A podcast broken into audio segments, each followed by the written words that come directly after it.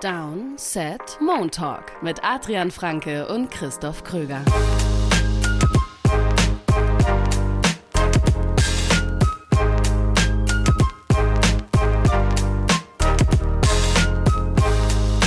Was viele nicht wissen, Adrian Franke hat diese Melodie selber mit seiner Blockflöte eingespielt und damit herzlich willkommen zu einer neuen Folge Moon Talk hier bei Downset Talk nach dem sechsten Spieltag in der NFL. Noch nicht ganz, wir haben noch ein Monday Night Game. Die Chargers gegen die Cowboys, darüber sprechen wir am Ende dieser Folge und schauen da drauf. Jetzt sprechen wir erstmal über den NFL Sonntag. Kurz eine thematisch flexible Einleitung bzw. Frage, mit der ich einsteigen möchte. Ab wann ist es allgemein gesellschaftlich akzeptiert, die Heizung anzumachen? Uh, also da, ich weiß, dass ich da nicht der Standard dafür bin. Wieso? Weil, weil besonders spät oder besonders früh? Das ist. Weil ich quasi nie die Heizung anmachen würde, wenn ich alleine leben würde. Ah, bist, du so also, ein, bist du so ein Sparfuchs, der lieber friert, als zu heizen? Nee, gar nicht, gar nicht. Ich friere aber halt nicht. Also im Bad würde ich sie anmachen, so im Winter, aber. Ähm, Wirklich? Das ist so der, das ist der einzige Raum in der Wohnung, wo ich, wo ich sie am ehesten aushaben kann, weil da, da befinde ich mich nicht sehr, also nicht häufig und vor allem, wenn, dann nicht lange. Ja, also sagen wir so, wenn ich, wenn ich weiß, ich, ich dusche noch an dem Tag oder so und es ist sehr kalt draußen, dann finde ich das schon angenehm, wenn das Bad warm ist. Aber mhm. so in den normalen Räumen also keine Ahnung, ich habe halt im Winter dann ein Hoodie und irgendwie eine lange Hose an. Da friere ja, ich zu Hause nicht. Das, also. Ah, da müsst ihr, äh, müsst ihr eine gut, gut gedämmte Wohnung haben. Also hier ja, in, gut, Berliner, halt, in diesen also, Berliner äh, äh, Altbaugeschichten, wo gefühlt die Wände aus Sand sind und äh, die, die Scheiben mhm. Ähm, kurz nach dem Krieg eingebaut wurden. Nein, so extrem ist es nicht. Aber irgendwie ist äh, schnell auch kalt. Jetzt ist so die Zeit, ja. wo ich schon drüber nachdenke. Aber gut, das äh, ist mir nur gerade in den Sinn gekommen, als wir über. Wir haben nämlich richtig schön klassisch über das Wetter gesprochen hier, als wir in unseren Call gekommen sind. Wie zwei alte, alte Männer, die sich mal wieder treffen nach langer Zeit. Äh, ich kann auch noch zu deinem Intro was sagen. Ähm, und zwar hat. Dass du wirklich ein begnadeter Blockflötenspieler bist? Ich nicht, aber, aber Janina, meine Frau, hat, hat eine ganze Weile lang so musikalische Früherziehung unterrichtet. Oh. Und ähm, da gehört Blockflöte natürlich auch dazu. Und ich glaube, also ich glaube, es gibt wenig, wenig, was, was mental herausfordernder ist als so acht bis zehn ähm, kleine Kinder, die gleichzeitig Blockflöte spielen. Mhm. und du das und du das in so eine Ordnung reinbringen musst. Also das ist da hier ziehe ich, zieh ich absolut meinen Hut davor. Aber das passiert dann zu Hause auch bei euch oder in der Nein, Schule? nein, ja, boah, zum Glück nicht, nee. Okay. zum Glück nicht. ich dachte, du hast auch noch was davon. Da kann ich auch die Korollflöte empfehlen für kleinere mhm. Kinder. Da sind nicht ganz so viele Löcher. Dafür ein bisschen höher und noch ein bisschen nerviger Ach, im schön. Sound. Ja. ja. Aber wir wollen ja eigentlich über Football sprechen, ne? Ähm, und ich habe mir gedacht, ich, ich, ich küre hier mal zu Beginn dieser Folge mein Play des Tages, bevor wir in unsere Spiele kommen.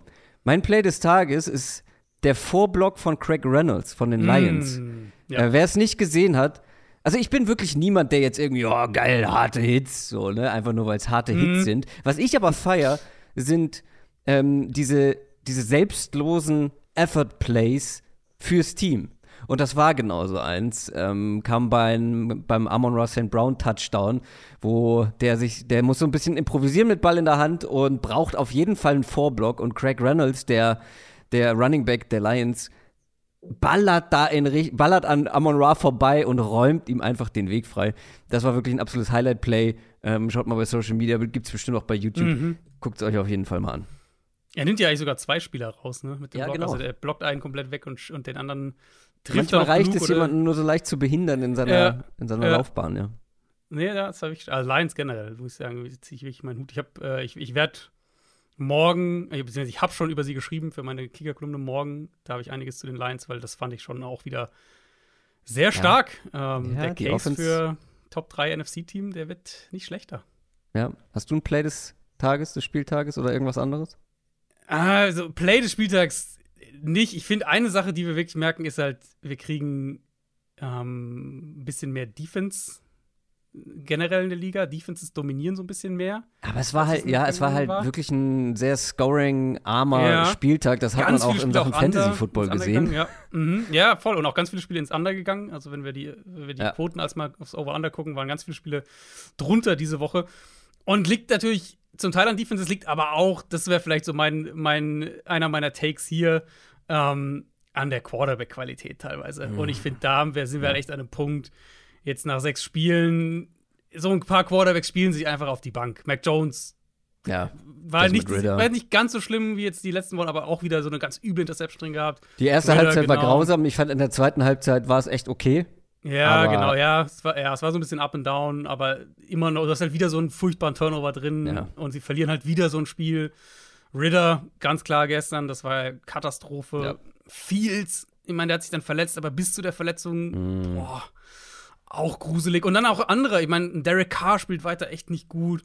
Ähm, wir haben gerade eben kurz im, im, Vorgespräch so ein bisschen drüber gewitzelt, dass die Giants offensichtlich mit Tara Taylor nicht schlechter aussah als mit Daniel mhm. Jones. Ja. Ähm, kann man jetzt als positiv für Taylor oder negativ für Jones auslegen, aber ich finde, das ist schon auch irgendwie Teil äh, dieses, ja, Defenses. Defenses sind gut dieses Jahr. Ähm, das haben wir in einigen Topspielen auch gesehen, reden wir auch gleich im Detail noch drüber. Aber die Quarterback-Leistung von einigen, äh, von einigen Teams, von einigen Quarterbacks, die sind schon auch sehr bedenklich.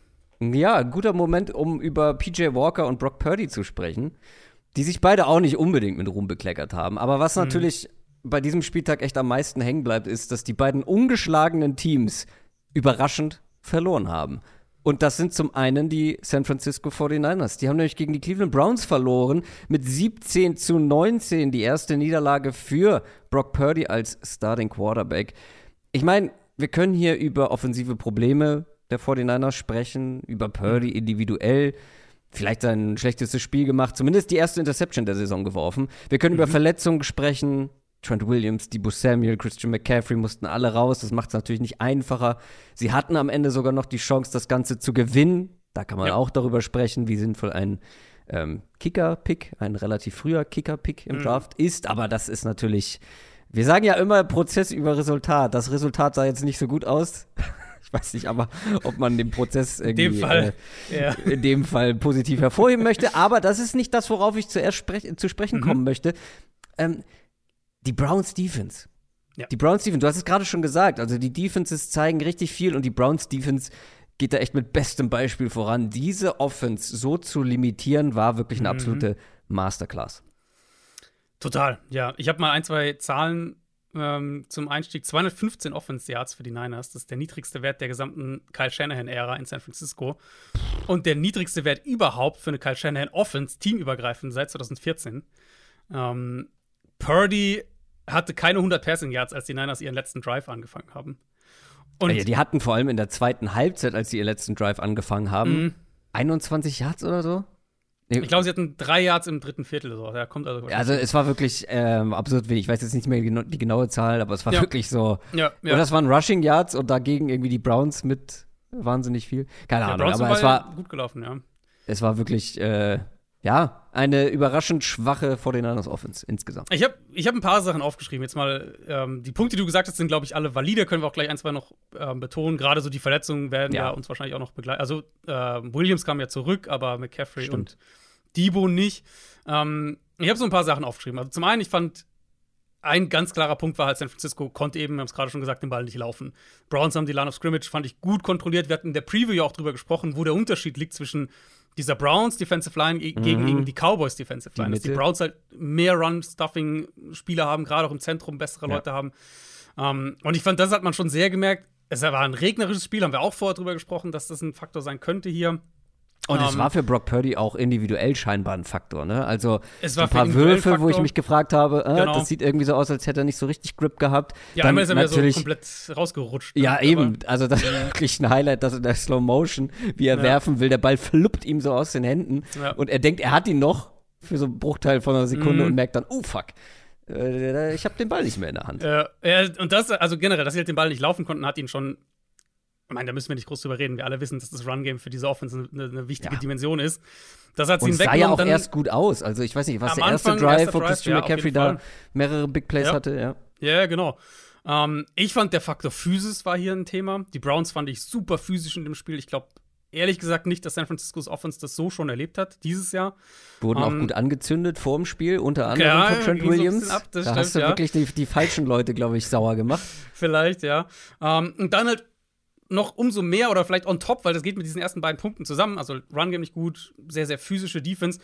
Ich fand, die Browns haben, waren sehr, sehr gut darin, Plays zu identifizieren defensiv. Also, wenn sie zum oh. Beispiel halt Screens im Backfield ja. gekillt haben, großer Raumverlust und dann kam San Francisco halt aus diesen Situationen offensiv häufig nicht mehr, nicht mehr raus, wenn sie dann in, in zweiter und 16 oder was auch immer waren.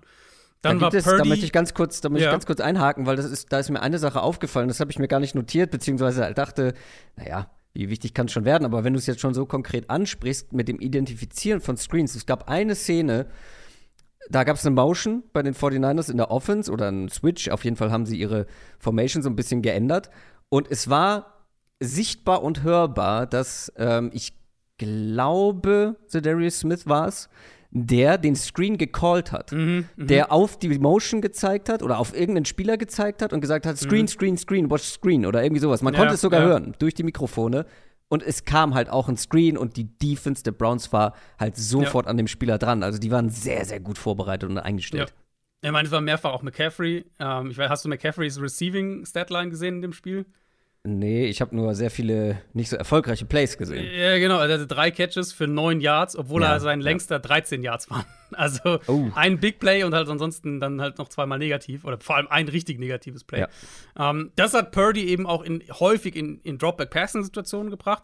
Und die Offense hat deutlich weniger gut funktioniert. Shanahan hat ihm dann auch teilweise, das fand ich auch auffällig, den Ball aus der Hand genommen. Also wir haben wir hatten mehrere lange Second Down, Third Downs äh, wo sie dann halt eher überlaufen oder den Dump aufnehmen. Wahrscheinlich auch, weil er dann an irgendeinem Punkt seiner Protection nicht mehr vertraut mhm. hat. Also Ohne sowas Trent wie dieser Williams. Debo, genau, also sowas wie dieser Debo-Run bei Dritter und 23 da mhm. in der mhm. gegnerischen Hälfte, früh im Spiel.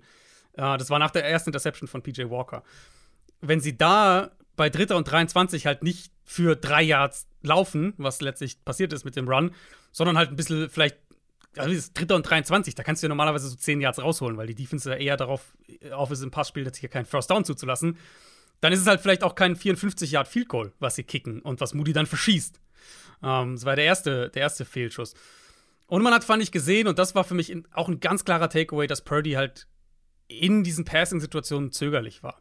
Also gerade diese Offense, die unfassbar, diese Niners Offense, die unfassbar produktiv bei First Reads ist. Also wo der Quarterback zumindest eben auf der Seite, wo er mit den Augen zuerst ist, bei den ersten Reads, bei der ersten, bei der, bei der Frontside des Plays, wie auch immer ihr es kategorisieren wollt, wo der Quarterback halt zuerst hinguckt nach dem Snap, den Ball eben nicht nur regelmäßig dahin werfen kann, sondern auch richtig gute Production daraus bekommt.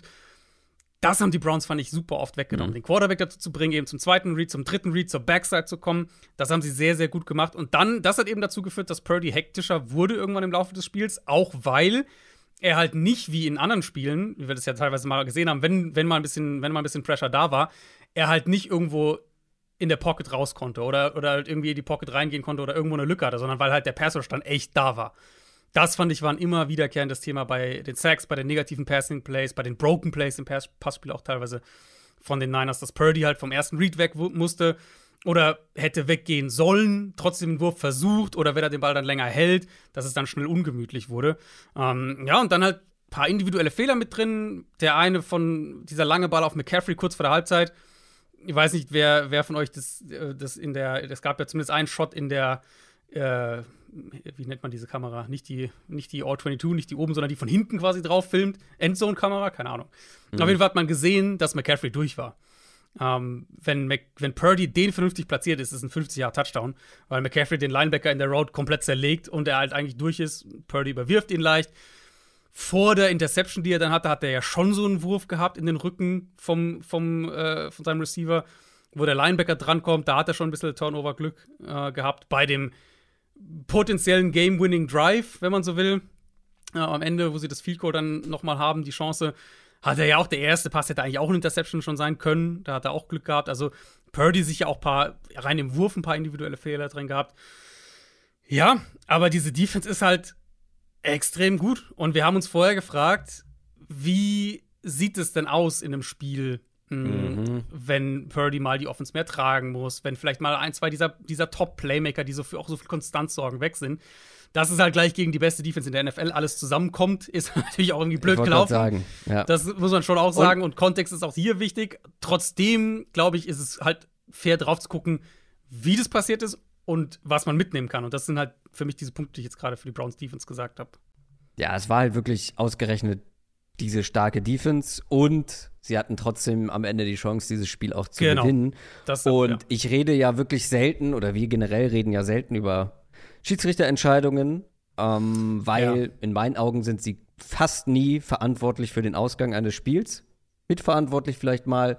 Ähm, Fans neigen ja dazu, das dann auch gerne mal als Ausrede zu nutzen. In meinen Augen ist das in den allerseltensten Fällen spielentscheidend. Auch hier nicht, das möchte ich unterstreichen. Aber ich fand schon sehr unglücklich ähm, zwei Calls in dem letzten Drive oder in dem Drive auf jeden Fall, der die Browns in Führung gebracht hat, die, ähm, der dann Mhm. letztendlich auch zum Field Goal geführt hat. Fand ich schon sehr unglücklich aus 49ers Sicht, ähm, die ich beide nicht so gesehen habe. Das war einmal ähm, dieser Hit gegen einen Defensive, äh, also gegen einen, einen, einen schutzlosen Receiver, Ja. wo, soweit ich weiß, die Regel ist, nicht in die Nacken- und Kopf-Area. In meinen Augen Area. Genau, ging ja. der Hit da nicht hin. Das war ein harter Mhm. Hit, aber in meinen Augen kein strafwürdiger. Der Ja, wurde gecallt und zum anderen das Holding kurze Zeit später. Also, ich weiß nicht, ich glaube, Murray Cooper war es, der Receiver. Ähm, Mhm. hat sich da auch, glaube ich, ganz gut Platz verschafft und wurde vielleicht für eine Millisekunde mal so ein bisschen ja, eingehakt. Geha gehalten würde ich es nicht mal nennen. Also in meinen Augen war es kein Holding und das waren halt zwei sehr, sehr ähm, ja, entscheidende Plays letztendlich dafür in diesem Drive, Mhm. der dazu geführt hat, dass die Browns in Führung gehen konnten und letztendlich auch das Spiel gewonnen haben. Ja. Wollte ich einmal äh, erwähnt haben. Ich, es gibt bestimmt ein paar von Niners-Fans, die sagen, das hat das Spiel gekostet. Nee, eher, man hatte, wie gesagt, selber die Chance, das Spiel zu gewinnen. Da würde ich eher auf den Kicker schauen, ähm, der dann das Field Goal vergeben hat. Aber gute Calls waren es trotzdem nicht. Ja, also den Cooper würde ich ein bisschen anfechten. Ich finde, den, den kann man geben. Vor allem sehen wir jede Woche, dass sowas gepfiffen wird. Ähm, bei dem ersten bin ich bei dir. Das habe ich mir auch aufgeschrieben. Das war ja der Tayshaun Gibson Call. Ähm, das würde ich auch als sagen, war ein sauberer Hit. Und das ist ja, vor allem da war ja die kritische Situation. Wenn sie den nicht callen, ist Genau. es Vierter und Zehn. Genau. Und das ist wahrscheinlich das Ende halt in dem Fall. Also vermuten, gehen jetzt mal davon aus, wäre wahrscheinlich das Ende gewesen ähm, für die Browns Offense in dem Drive. Deswegen, das fand ich schon auch einen bitteren Call. Auf der anderen Seite, Cleveland konnte den Ball laufen, 160 Rushing Yards, knapp 5 pro Run. Die hatten 10 First Downs am Boden, haben mit dem Screen Game gepunktet. Also eigentlich, wenn du halt, ich meine, wir reden hier ja immerhin, jetzt haben wir die Ausfälle bei den Niners gesagt, wir reden ja immerhin über ein Team, das mit seinem Backup Quarterback gespielt hat.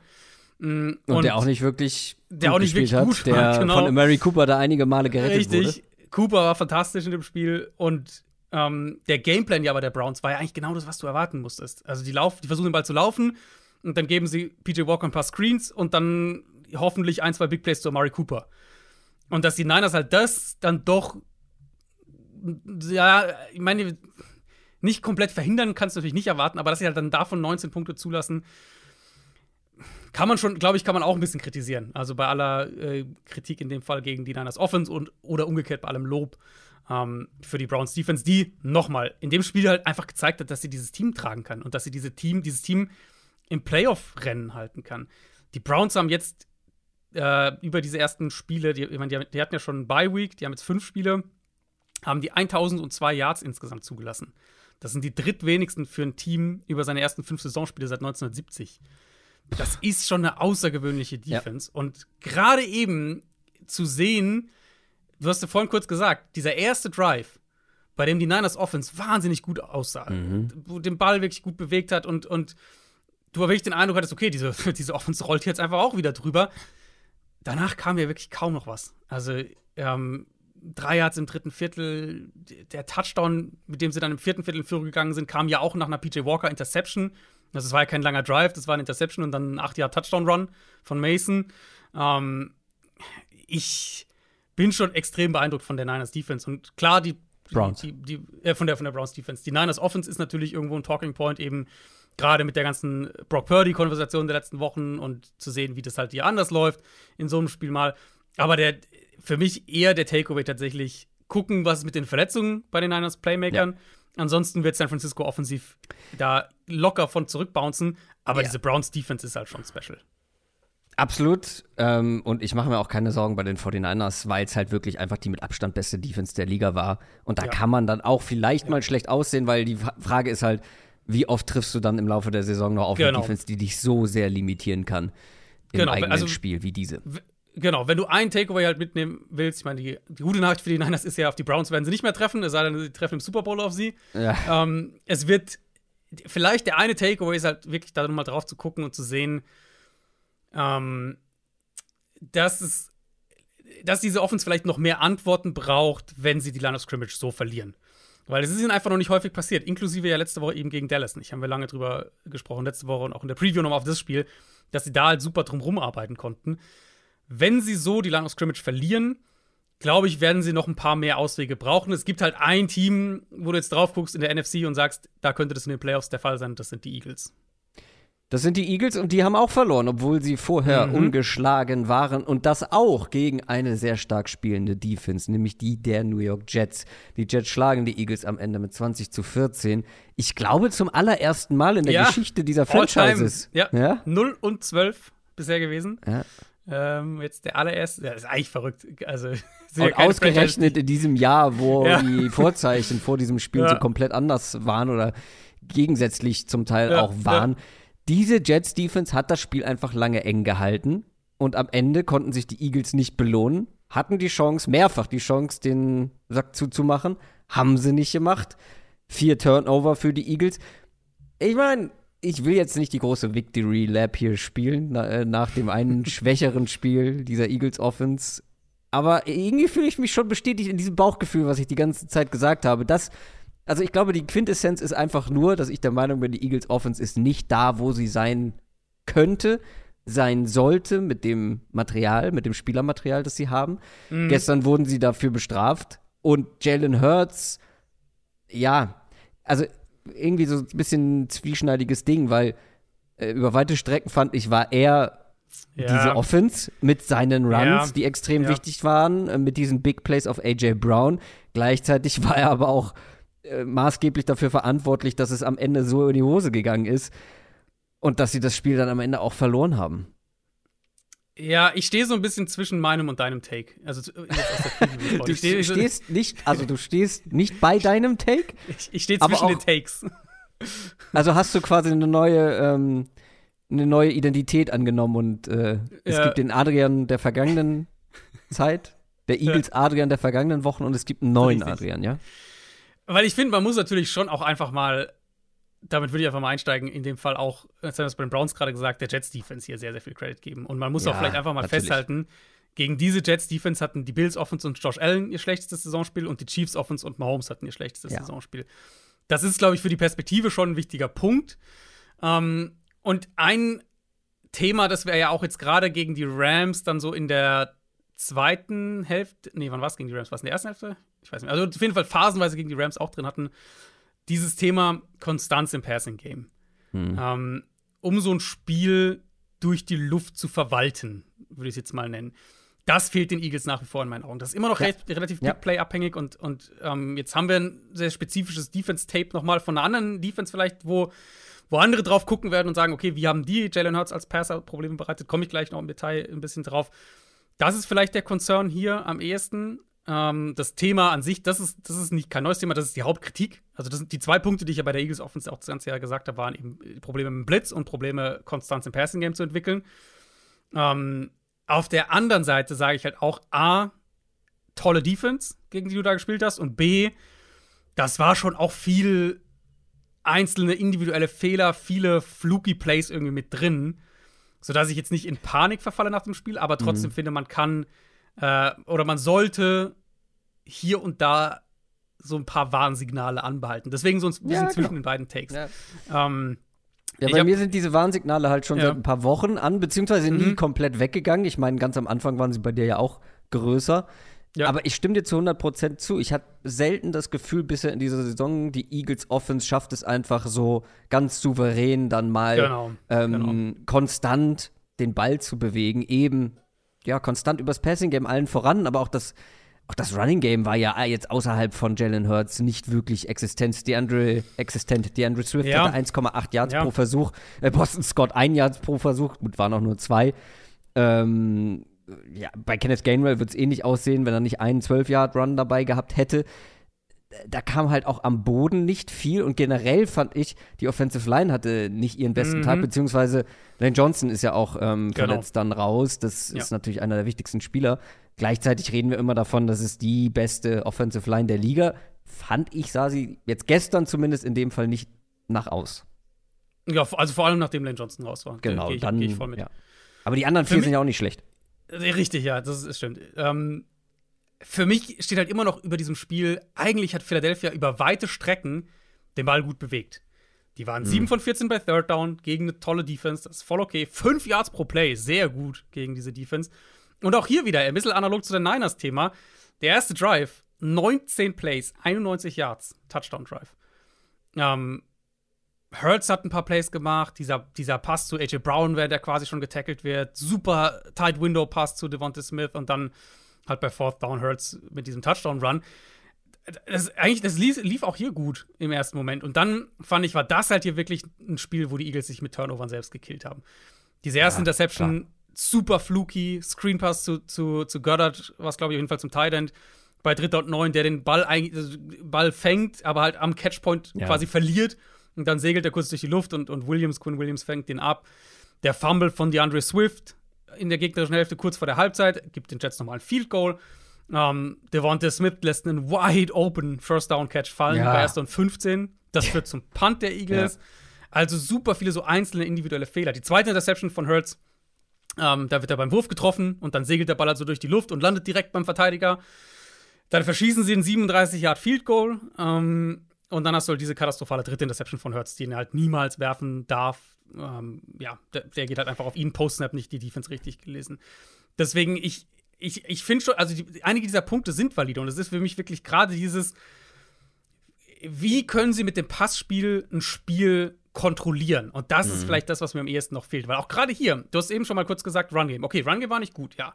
Ähm, hätten sie da aber trotzdem vielleicht mehr rausholen können? Das wäre dann halt die andere Frage, weil die, meine, die Eagles in dem Spiel haben mit, mit 14-3 geführt und dann 14-6, als sie, glaube ich, den Ball das nächste Mal gekriegt haben.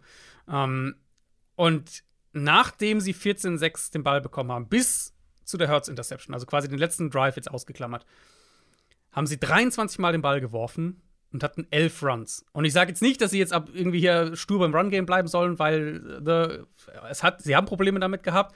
Also ich habe da schon jetzt Established the Run quasi versteckt rausgehört bei dir. Auf jeden Fall. Ähm, und halt gerade die Lane Johnson-Verletzung natürlich hier auch ein Faktor war. Aber in so einem Spiel für mich gibt es halt zwei Optionen. Entweder du hast mehr Antworten im Run-Game. Das kann dann mehr Jalen Hurts zum Beispiel sein, dass du auf dem Weg so ein bisschen das wieder ausgleichst und dadurch First Downs kreierst. Äh, was wir auch schon gesehen haben. Letzte Woche gegen die Rams war ja so ein Spiel, wo Hurts auch sehr, sehr viel am Boden gemacht hat.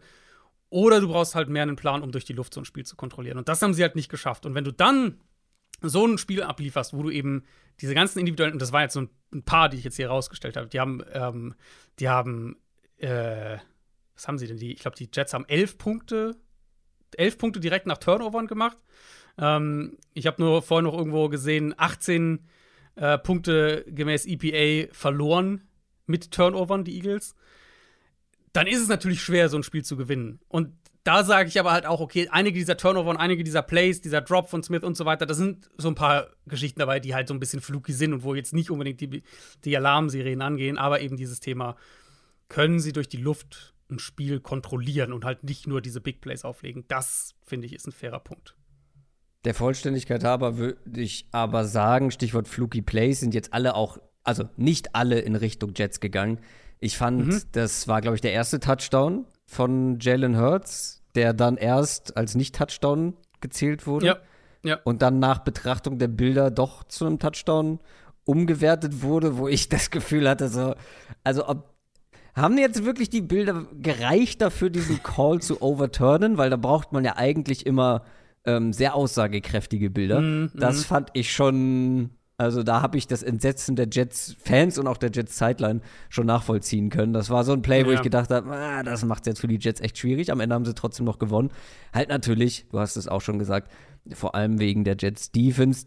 Mhm. Und die, ja, von der Offense kam halt genug, ne? Gerade dann der, der, der, der, die, die Siegpunkte nach dieser bitteren Interception, das war ja dann nur noch ein kurzer Run von Brees Hall und dann war das auch wieder gegessen. Ja. hat die ich mein, Jets die, also Offense die, genug die, gemacht.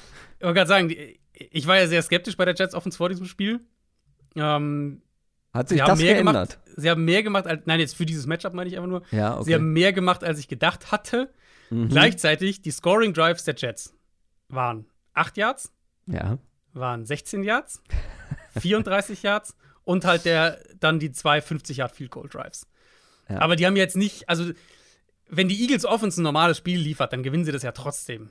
Das ist so ein bisschen der Punkt. Aber und gleichzeitig sage ich halt auch, für mich ein Takeaway wo ich jetzt gespannt bin, wie andere Defenses vielleicht auf die Eagles eingehen, weil die Eagles haben einen brutalen Schedule. Das wird super schwer die nächsten Wochen. Ähm, auch gegen ein paar richtig gute Defenses oder Defenses, die sich hier Sachen vielleicht abgucken werden. Kriegen wir mehr Defenses, die jetzt anfangen, mit dieser Blitz-Thematik noch mehr mit den Eagles zu spielen? Und halt, was die Jets ja teilweise gemacht haben, eben ähm, sowas wie Pressure zeigen, rausdroppen, nach dem Snap umstellen. Ich will mich jetzt nicht festlegen, weil ich habe kein All-22 bisher gesehen, aber das wirkt auch so ein bisschen so bei, der, bei dieser brutalen dritten, äh, also bei dieser brutalen letzten Interception, wo, wo ähm, die Jets dann quasi den Game Winner danach ähm, schaffen, dass Hurts halt was anderes liest vor dem Snap und dann den Ball schnell wirft, aber halt da genau dahin, wo der, wo der, wo der Safety was, glaube ich, sich zurückfallen lässt. Kriegen wir sowas jetzt noch mehr von anderen Defenses? Kriegen wir da jetzt noch mehr ähm, so Change-Ups sozusagen für diese Eagles Offense? Weil dann wird es echt Zeit, dass sie anfangen zu zeigen, wie sie diese Sachen schlagen können. Ähm, das nochmal, war gegen eine gute Jets-Defense hier. Aber es war auch gegen eine Jets-Defense, die mit zwei Backup-Cornerbacks gespielt hat. Das sollte man mhm. auch nicht unter den Tisch fallen lassen. Sauce Gardner nicht gespielt. Äh, bisschen überraschend gewesen. Sie hatten zwei Backups drauf. Und ja, also klar ist diese Defensive Line gut für die Jets, aber wie gesagt, da wird es auch andere Defenses geben, die da vielleicht ansetzen. Für Jason Kelsey war es auf der einen Seite ein erfolgreiches Spiel, weil er hat einen Franchise-Rekord Rekord aufgestellt. Weißt du welchen? Hm, irgendwas wie Starts oder sowas? Ja, Consecutive Starts, also ah, okay. äh, Starts in Folge. Mhm. Ähm, zweite Frage hinterher, was schätzt du? Äh, wie viele waren das jetzt bislang so Boah. grob? Starts in Folge. Mhm. Eine Saison hat 16, 17 Spiele, beziehungsweise weite Strecken waren 16 ja. Spiele. Äh, ich würde jetzt mal sagen, vielleicht so 100? 145. Boah, okay. Jason Kelsey, 145. Start in Folge. Franchise-Rekord, wie gesagt. Und die Eagles, sein 146. Start, wenn nichts dazwischen kommt, wird dann gegen die Dolphins sein. Absolutes Topspiel, da freue ich mich sehr drauf. Mhm. Sehr, ja, sehr spannendes Spiel und halt ein Spiel, was wahrscheinlich äh, der Eagles auf uns wieder mehr liegen wird. Also da. Ja, die ähm, Dolphins Stevens, gerade am Boden, ja, da sollte mehr gehen. Generell, also das war ja gestern auch wieder so die, ich meine, sie gewinnt dann am Ende klar, aber das war ich nicht, glaube, das nicht schön gegen die Panthers. Es war nicht schön. Wir sprechen jetzt nicht ausführlich über die, über die Dolphins, das machen wir dann natürlich nächste Woche in der Preview, aber ja.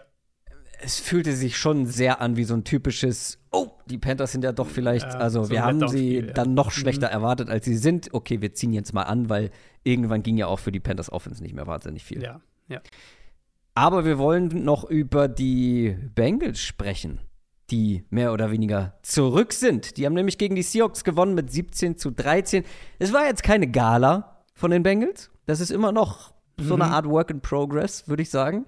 Mhm. Aber es war irgendwie ein, also es war natürlich ein ganz wichtiger Sieg. Man steht jetzt ja. 3 und 3 und es war irgendwie auch so ein wegweisender Sieg, weil es war gegen einen Gegner, den man vorher schon auf Augenhöhe sehen konnte. Ich meine, da hat sich jetzt auch nicht viel dran verändert mit einem 17 zu 13. Aber es ist auch ein wichtiger Sieg, glaube ich, für die Zukunft gewesen, für die nächsten Wochen gewesen, weil man hat jetzt wirklich die Bestätigung dafür bekommen, dass Joe Burrow mhm. nicht mehr angeschlagen ist, also wie der da teilweise rumgescrambled ist, ja. sich ja. achtmal um die eigene Achse gedreht hat und ähm, all solche Geschichten. Und weil die Defense auch echt ordentlich aussah. Allen voran der Pass Rush. Ja. Und das war jetzt auch nicht immer so in dieser Saison. Der Defense hat eben das Spiel gewonnen. Also in meinen Augen waren die Seahawks besser gestern in dem Spiel. Ähm, Wenn sie nicht sie so viele Fehler halt, gemacht hätten. Ja, ja sie haben sich halt nicht selbst belohnt, genau. Ja. Ähm, wir können, also ich habe, ich weiß nicht, wie es bei dir ist, ich habe deutlich weniger zur Bengals Offense. Wir können die vielleicht kurz machen, weil ich fand, die andere Seite des Balls war halt die entscheidende ja. in dem Spiel, in beiden Richtungen. Am Anfang war ich super beeindruckt von der Bengals Offense. Das war viel quick, das war viel underneath, Screens, aber halt der Rhythmus sah so viel besser aus. Und dann eben auch, dass sie, was sie nach dem Catch machen, deutlich konstanter, variantenreicher fand ich im Quick Game. Was natürlich auch eben damit zusammenhängt, dass Burrow halt mehr kann wieder. Also nicht nur im Sinne von hier, was du gerade gesagt hast, weicht hier drei Pass-Rushern aus und äh, macht irgendwelche Plays noch, sondern dass er halt auch einfach im regulären Drop Dropback-Game wieder normal funktioniert und du da halt normal dein ganzes Playbook offen hast. Nicht wie vor ein paar Wochen, wo sie ja gefühlt kaum was machen konnten, weil Burrow nicht mal einen vernünftigen Dropback machen kann. Das sah super aus. Ähm, wie gesagt, auch die Mischung fand ich da sehr, sehr gut und dann halt wirklich nichts mehr. Also die Interception von Burrow direkt nach der Halbzeit sah so ein bisschen so aus, als würde er erwarten, dass Chase vielleicht ein klein wenig mehr zu ihm zurückkommt, aber der war auf jeden Fall nicht gut geworfen, nicht gut platziert. Ähm, dann panten sie bei Vierter und, ich weiß nicht, paar Inches von der eigenen 44, was ja vielleicht auch ein bisschen was darüber verrät, wie sie ihre eigene Offense im Moment einschätzen. Man kann zum einen sicher darauf kommen, ähm, wenn, wenn, so, wenn ein Spiel so läuft, Panthers ja auch so ein bisschen ein Beispiel, dass die ersten beiden Drives die gesamte Production irgendwie ist ähm, und danach nichts mehr kommt, dass die gescripteten Plays wahrscheinlich gut waren und dann der Plan B gefehlt hat. Also das wäre hier einer meiner ersten Ansätze zu sagen, wenn Teams jetzt den Bengals dieses Quick Game ein bisschen wegnehmen können, dann brauchen sie halt auch wieder mehr Change-ups, dann brauchen sie wieder mehr äh, Plan B, Plan C. Und das hat mir in dem Spiel hier sehr gefehlt. Also, das fand ich auch aus offensiver Gameplanning-Coaching-Perspektive sah das nicht so doll aus für, für, für Cincinnati. Ähm, Offensive Line war ein Thema. Seattle hat Druck gemacht auf Burrow und wieder überhaupt kein Run-Game auch für die Bengals.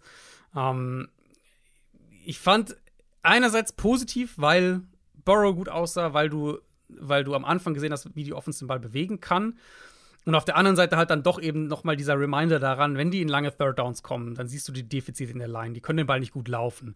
Ähm, die können den Ball, wenn dann halt nur sehr mit diesem Klein-Klein konstant bewegen. Und das kann sehr, sehr gut funktionieren.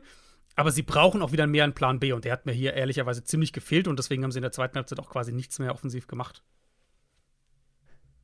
Und äh, dann aber die Defense, du hast es gesagt, hat sie im Spiel mhm. gehalten. Gerade der Pass Rush Sah ja. echt stark aus. Geno Smith hatte da enorme Probleme mit seiner Protection, aber auch damit sich schnell zu entscheiden. Also mhm. gefühlt war nicht immer der Druck super schnell da und er hat ihn eher so ein bisschen eingeladen, weil er den Ball sehr lange ja. gehalten hat. Also es scheinen sie nicht nur in der Front gut gemacht zu haben, sondern eben auch in der Secondary, dass sie halt diese schnellen, ähm, diese schnellen Passoptionen für Geno Smith gut mhm. gecovert haben. Ja, und halt auch gerade, ähm, was ja sowohl aus defensiver als auch aus offensiver Perspektive fast ein eigenes Thema halt ist, was jetzt Playbook und, und äh, bestimmte Plays, die du vielleicht da machst, wo, die du woanders nicht machst, angeht, Red Zone. Red Zone war halt das Riesenthema ja, hier. Stimmt. Seahawks, ich habe es ich hab's nachgezählt, Seahawks hatten in der zweiten Hälfte 18 Plays in der Red Zone. Und daraus haben sie ein Field Goal gemacht. äh, insgesamt ja, das ist zu wenig. Ja, viel zu wenig. Vier Trips in die Red Zone in der zweiten Hälfte, daraus eben, wie gesagt, nur drei Punkte. Das war eine Interception äh, und zwei Turnover und Downs. Mm, das war halt wirklich ein Spiel, in dem Seattle sich selbst nicht belohnt hat. Weil erste Hälfte ich, erste Hälfte fand ich, fand ich äh, die Bengals besser, aber halt jetzt nicht signifikant, sondern leicht besser. Und zweite Hälfte fand ich, waren die Seahawks zwischenzeitlich das deutlich bessere Team. Defensiv kaum was zugelassen und offensiv halt den Ball deutlich besser bewegt, bis zur Red Zone. Und ich glaube, da kommen halt diese Punkte, die du gerade schon so ein bisschen angesprochen hast, genau rein dass die Bengals da halt wahrscheinlich sehr gut in ihren Coverage-Disguises waren, Gino den Ball ein bisschen zu lange gehalten hat und der Pass Rush halt auch dann da war.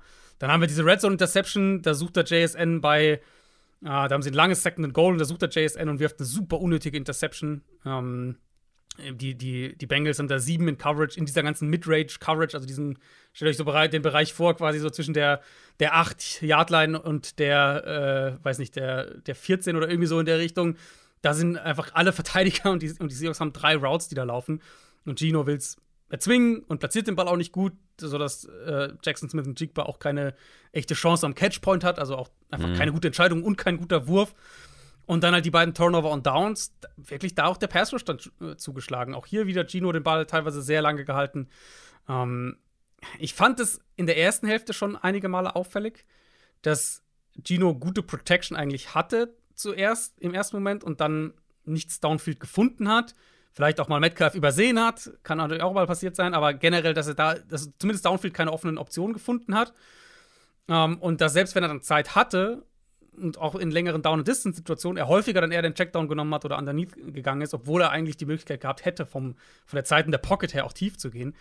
Und dann in der zweiten Hälfte fand ich es halt häufiger so, dass wir in der Red Zone dieses Thema hatten, so, Gino hält den Ball zu lange, Pass Rush kommt durch, aber auch der Pass Rush einfach besser gespielt hat. Und ähm, das war dann unterm Strich schon, äh, ich habe 13 QB-Hits habe ich gesehen in dem Spiel. Das war dann natürlich schon die Storyline im Endeffekt. So Bengals, Pass Rush hat das Spiel für Cincinnati schon ähm, schon gerettet. Und die Seahawks, es ist so eine Niederlage, die halt einfach wehtut, weil das ist ein Spiel, ja. ähm, hast, das die echt gewinnen, hätten gewinnen können, slash müssen ja. eigentlich.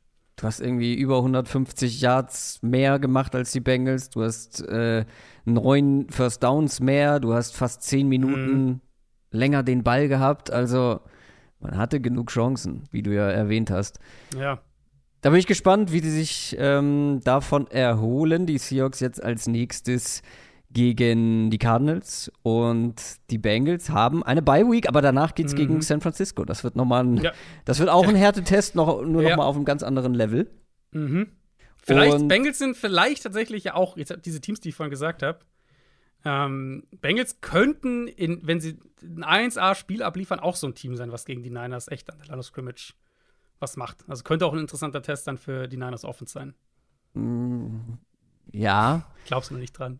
Ach, dafür, also da sehe ich die, den Browns Pass Rush dann oder generell die ganze Front noch mal ein gutes Stück stärker. Den Pass Rush, Wenn Trent ja, Williams ein Spiel durchspielt. Ja, ja, ja, nee, voll. Also absolut, keine Frage. Aber ich glaube, ich weiß gar nicht, ob gegen San Francisco der Pass Rush das Kriterium ist, sondern eher die Frage, kriegst du sie in zweiter und acht und dritter und sieben Situationen? Hm. Und dafür ist es für mich halt das auch gemessen an dem, was wir gestern gesehen haben, ist halt die Run-Defense in erster Linie. Und gerade halt die Frage, kannst du halt durch die Bank weg, vor allem auch innen, die Line gewinnen? Nicht im Sinne von, du hast irgendwie 20 Quarterback-Pressures und Miles Garrett zerstört alles, aber so im Sinne von, die Line of Scrimmage halten und halt am Boden nicht viel zulassen. Und das, ja, vielleicht können die Bengals das. Und die AFC ist jetzt wide open. Also unter anderem ja. natürlich durch den Sieg, weil, ja. wie ich schon eingangs gesagt habe, die Bengals sind echt zurück in, in den Playoff-Rennen. Ich meine, das haben mhm. wir jetzt nicht groß bestritten.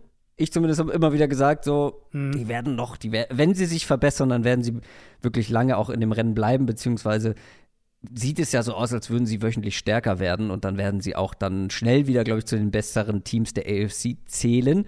Aber wenn man es genau nimmt, also eigentlich gibt es nur drei Teams, die du in der AFC aktuell hast, die so ein bisschen hinterherhinken in Sachen Record. Titans, Patriots, Broncos und bei zwei davon hinkt man eben so sportlich hinterher, dass ich da jetzt auch keine großen Hoffnungen habe. Und ja. auch nur zwei, wenn wir auf die andere Seite gucken, zwei, die irgendwie so ein bisschen unantastbar sch scheinen. Also nur zwei mit den Chiefs und den Dolphins. Und mhm. dazwischen ist es ein riesiges Mittelfeld. Ja, und der Spieltag hat ja schon, finde ich, noch mal so ein paar Tendenzen vielleicht gegeben. Also die AFC North wurde halt noch mal enger, dadurch, dass die Browns und die Bengals jetzt jeweils gewonnen haben. Browns überraschend gewonnen haben gegen die Niners und du hast halt Pittsburgh hat nicht gespielt diese Woche, das heißt, du hast jetzt wirklich das ist alles super eng zusammen hier. Ja. Ähm, und dann finde ich halt, du kannst schon so ein bisschen in die Richtung, oder ich tendiere zumindest ein bisschen in die Richtung, du kannst ja sagen, ob du es anders siehst. Äh, zum einen halt Chiefs, finde ich, das geht schon klar so, okay, Kansas City wird diese Division wahrscheinlich auch souverän gewinnen. Äh, Chargers spielen heute Abend noch, aber es geht schon in diese Richtung. Ähm, und halt der andere Punkt, so diese AFC East, ich glaube, da bin ich auch relativ zuversichtlich, dass wir diese beiden Teams Richtung Playoffs äh, bekommen werden, Dolphins und Bills.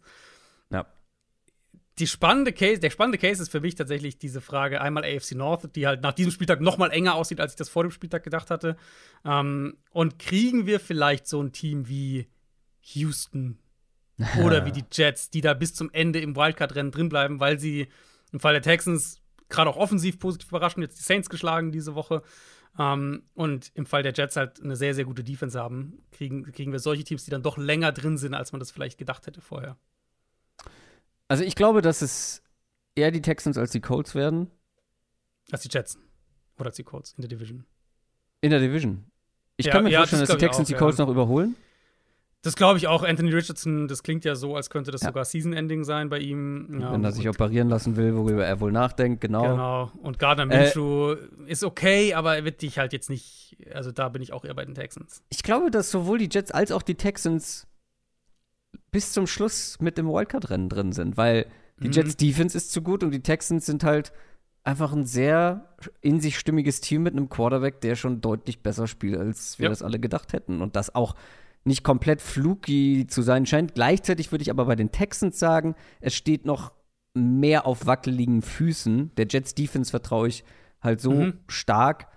Ähm, dass ich sie den Texans vorziehen würde, weil ich könnte mir schon vorstellen, CJ Stroud ist halt gerade auf so einem Ride unterwegs, also der ist gerade wirklich ähm, mm -hmm. in the zone gut, und ja. Ja. Äh, wenn das mal dann so ein bisschen schwieriger wird, er vielleicht auch mal ein richtig grottiges Spiel hat und das mm. haben Rookies eigentlich immer irgendwann, früher oder später. Und vor allem, wenn es dann auch mal gegen eine richtig, richtig starke Defense geht. Also am ersten Spieltag, das würde ich so ein bisschen ausklammern, das halt war sein erstes Spiel gegen die Ravens. Steelers, äh, ist das, ist, sind die Steelers eine richtig, richtig starke Defense? Ich weiß nicht. Das Gute halt für die sagen. ist, allem, die kommen, vor allem äh, vorher die haben nicht so viele auch. richtig starke Defenses auf ihrem Weg. Ja. Die Jets kommen halt tatsächlich äh, selber irgendwann, aber eher gegen Ende der Saison.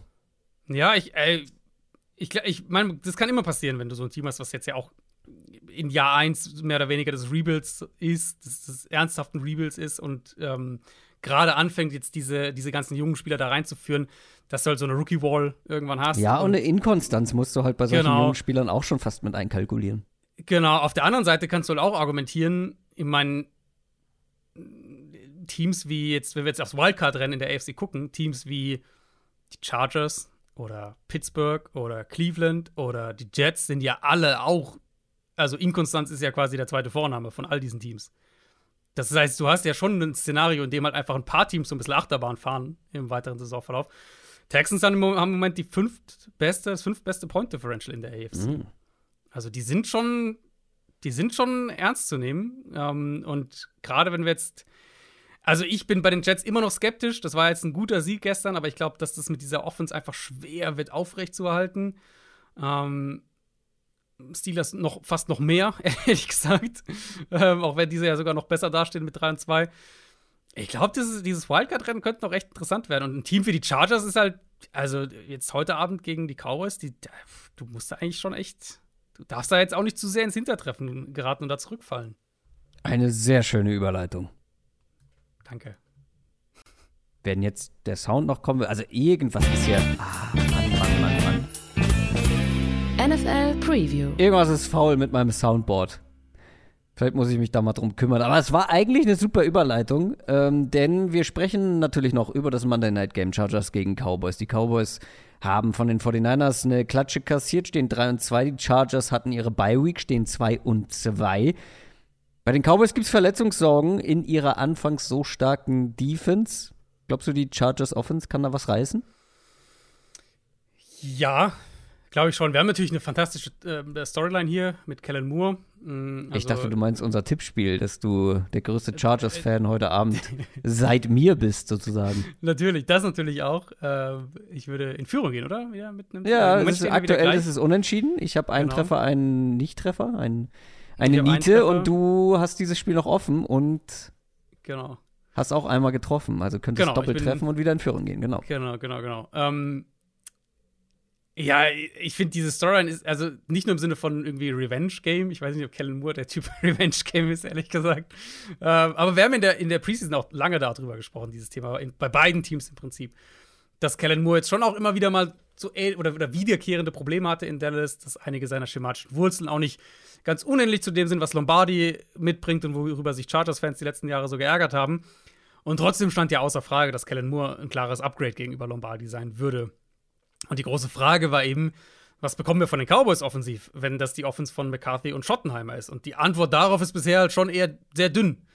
Ähm, ich finde, einer, der, einer der, der messbaren Effekte, so ein bisschen, wo man auch den Unterschied vielleicht sieht, ist die Red Zone. Da fehlt den Cowboys schon krass die Kreativität und, und, und diese Idee in einzelnen Play-Designs. Da geht es jetzt nicht um offensive Grundstruktur, sondern um einzelne Play-Designs. Das fehlt ihnen davon, was Kellen Moore mitgebracht hat. Cowboys gingen jetzt in diesem Spieltag als das Team mit der fünft schlechtesten Red Zone-Effizienz. Die haben jetzt bisher gerade mal bei 37 Prozent ihrer äh, Red Zone-Trips Touchdowns erzielt. Zum Vergleich, also 37 Prozent, zum Vergleich, die Dolphins vor dem Spieltag standen bei 76 Prozent. Und die Chargers mit Kellen Moore auf dem fünften Platz mit einer Red Zone-Scoring-Quote von knapp 69 Prozent. Das ist jetzt natürlich nicht der Weisheit letzter Schluss und sagt jetzt auch nicht, haha, hier siehst du, da ist gut und da ist schlecht, aber ich finde, es ist so eine Momentaufnahme, die ein paar Sachen ganz gut bestätigt. Und wenn man sich dann die Cowboys Offense insgesamt anguckt, so ähm, viele ISO-Routes, viele eindimensionale Konzepte, Defenses, die wissen, was kommt gegen diese Offense und dann auf den Routes drauf sitzen, dass, mhm. Red, dass Prescott keine Anspielstation hat. Äh, haben wir jetzt in mehreren Spielen gesehen. Das ist ein Problem, weil Prescott dann halt auch nicht dieser kreative Playmaker ist, der dann irgendwie die Offense für, auf die Schulter nimmt und selber trägt und anderweitig halt irgendwie den Ball bewegt. Die ganze Offense sehr Quick-Game-lastig und, und wir sehen, dass sie deutlich zu wenig Production dafür aus dem Quick-Game bekommen, um so zu spielen. Das sollte der Chargers Defense entgegenkommen. Mm, und da kann ich mir vorstellen, dass Staley da ansetzen kann. Vielleicht das Run-Game ein Mittel für Dallas. Die haben jetzt ihre Offensive Line mittlerweile wieder zusammen. Aber diese andere Seite des Balls ist natürlich eigentlich die, finde ich, die spannendere. Also Chargers Offensive Line ist angeschlagen. Kein Corey Lindsley mhm. auf Center. Der ist jetzt auf IR gegen eine sehr stuntlastige Defense. Also achtet da auf jeden Fall auf Parsons, wenn der nach innen kommt. Nach dem Snap mit diesen Stunts, die sie ja permanent spielen, in der, in der B-Gap, in der A-Gap angreift. Und dann halt Chargers kommen aus der Bye, Kriegen wir jetzt eine größere Rolle für einen Quentin Johnston? Können sie die Outside Corner der Cowboys da angreifen ohne Trevor ja. Diggs? Können sie da vielleicht jetzt mehr ansetzen? Ja. Weil ich glaube, allein, an sich allein Herbert gegen diese Defense und Herbert mit Kellen Moore gegen diese Defense, ich glaube, darauf kann man sich generell freuen. Ja. Aber man will natürlich dann von einem Team wie den Chargers, die jetzt einen doch schon holprigen Start hatten in dieser Saison, irgendwo auch sehen, okay, kriegen sie denn dann irgendwie den nächsten Schritt hin? Oder sehen wir irgendwie ohne mit Backup Center gegen diese Front, kriegen sie nichts gebacken und Keenan Allen ist der Alleinunterhalter? Ja, also wir haben ja schon vor dem letzten Spiel gegen die Raiders darüber gesprochen. Ähm, Quentin Johnston muss jetzt absteppen. Am Ende war es ein Catch für 18 Yards. Mhm. Das war noch nicht so das Wahre. Nee. Und nee. Joshua Palmer, den ich gecallt habe, war jetzt keine mhm. große Kunst, gebe ich zu, aber er hatte 77 Yards im Vergleich. Ja. Also, ja, von Quentin Johnson muss mehr kommen. Ähm, ja, auf jeden Fall. Also, das ist bislang zu wenig. Da bin ich auch sehr gespannt drauf, aber also ich gucke vor allem auf die, die Cowboys Offense. Äh, du hast es ja gerade schon thematisiert, ich will es gar nicht nochmal wiederholen, aber ich gucke vor allem darauf, weil es halt schon in den Wochen vorher immer so war, dass wenn die Defense dann mal nicht helfen konnte, wenn mhm. die Offense machen musste, sie nicht machen konnten. Und jetzt hat ja. man halt so eine Defense, die bislang halt nicht wirklich angsteinflößend war. Gleichzeitig hatte dann auch äh, ein Kali Mack plötzlich vor zwei Wochen ein richtig, ja. richtig starkes Spiel ohne Joey ja. Bosa. Und Joey Bosa könnte zurückkommen. Also, wenn die Cowboys Offense auch hier Probleme bekommt, mhm. dann glaube ich, sollte man sich so langsam ernsthafte Sorgen machen. Ja. Aber die Cowboys sind, ja ich sehe halt echt auch die Gefahr, wenn sich das halt fortsetzt bei den Cowboys. Und jetzt gibt es ja im Moment keinen, für uns ist im Moment keinen Grund anzunehmen, dass sie jetzt radikal was ändern. Ähm, sehe ich halt da schon so ein Matchup, wo ich mir denke, das ist doch was, wo Brandon Staley eigentlich ansetzen kann. Und halt dann auch oh, ja. den die Routes so ein bisschen, also Prescott die Optionen limitieren kann. Plus, haben wir jetzt glaube ich noch gar nicht gesagt, ja, Chargers Offense kriegt Austin Eckler zurück. Stimmt. Höchstwahrscheinlich. Das sollte natürlich auch jetzt gar nicht mal unbedingt im, im Run-Game, sondern halt auch im Passspiel ja. Das sollte ihnen da auch ein bisschen mehr Floor, ein bisschen mehr Stabilität geben. Ähm, ja, also ich, ich fühle mich im Moment gut mit meinem Chargers-Pick. Mal gucken, ob ich das morgen früh auch noch auch denke. Ich glaube auch, dass die Chargers hier eine gute Chance haben. Gleichzeitig, natürlich dürfen wir nicht vergessen, dass Brandon Staley so als Defensive Guru irgendwie äh, galt, als er zu den Chargers gekommen ist. Gleichzeitig muss man halt schon sagen, davon hat man bislang relativ selten was gesehen mhm. und deswegen ja. ist mein Vertrauen auch ähm, eingeschränkt, würde ich mal sagen. Die Cowboys sind auch sogar Favorit auswärts mit anderthalb Punkten. Mhm. Du bist auf den Außenseiter gegangen. Ich würde, also, wenn du mich fragen würdest, ich würde, glaube ich, auch auf die Chargers gehen, aber es könnte ein gutes Spiel werden, könnte vor allem ein enges ja. Spiel werden. Ein spannendes Spiel, weil auch, ja. äh, die Chargers sind dabei. Also da müssen wir uns eigentlich keine Gedanken machen. Diese Spiele werden in der Regel ähm, super eng. Ähm, kein Spiel in dieser Saison ähm, vor allem keins, was sie gewonnen haben, war jetzt ultra deutlich. Ich glaube, alle mhm. unter einem Touchdown. Ähm, ja, nee, doch, natürlich, alle unter einem Touchdown. Habe ich bei denen nicht sogar mal nachgezählt bis in die letzte Saison rein, wie viele Spiele da irgendwie super close waren? Ich habe das mal, ich habe das irgendwann mal hier gesagt, äh, weil da eben dieses Thema war. Ah, nee, ich habe es bei den Vikings gemacht, so. glaube ich. Das kann sein, ja, weil genau, das war das Thema letztes Jahr bei den Chargers, dass die eigentlich, ja. wenn sie gewonnen haben, alles auch immer eng. Und ja. die, die sie deutlich gewonnen haben, waren halt ähm, die Rams mit Baker und so weiter, ohne Cup, ohne Donald. Ja. Die äh, Jeff Saturday Coles, letztes Jahr waren es dabei. Ich weiß gar nicht, ob es noch ein Team war. Ich glaube, die zwei waren es. Ich glaube, das war es sogar. Oder Welche nee, einmal zwei? Houston noch, einmal Houston noch. Das war noch Houston. Ja, genau. Äh, sie haben Genau, die Rams hattest du die gesagt? Die haben sie nämlich auch deutlich geschlagen. Genau, Rams, ja. Aber das waren ja, ja. diese Rams, wie gesagt, ohne Donald, ohne Cup, ohne ja, Stafford. Ja, genau. Ah ja, stimmt, er hast gerade gesagt, ja. Ja, es wird ein spannendes Spiel. Ähm, wir sprechen dann über beide Teams am Donnerstag. Hoffe ich, wenn die Cowboys, ich hoffe nicht, dass die Cowboys jetzt Bye-Week haben und mir diese Aussage ruinieren. Äh, die Cowboys haben, lass mich schauen. Doch, die Cowboys haben Bye-Week. Natürlich, das war so klar. Gut, dass ich das nochmal aufgegriffen habe. Das war so äh, klar. Ja. Spielen gegen äh, die Rams dann in zwölf Tagen. Wir schauen uns dieses Spiel an und sprechen am Donnerstag über Woche 7 in der NFL. Ich wünsche euch einen schönen Montag, einen schönen Start in die Woche. Macht's gut. Tschüss. Ciao, ciao.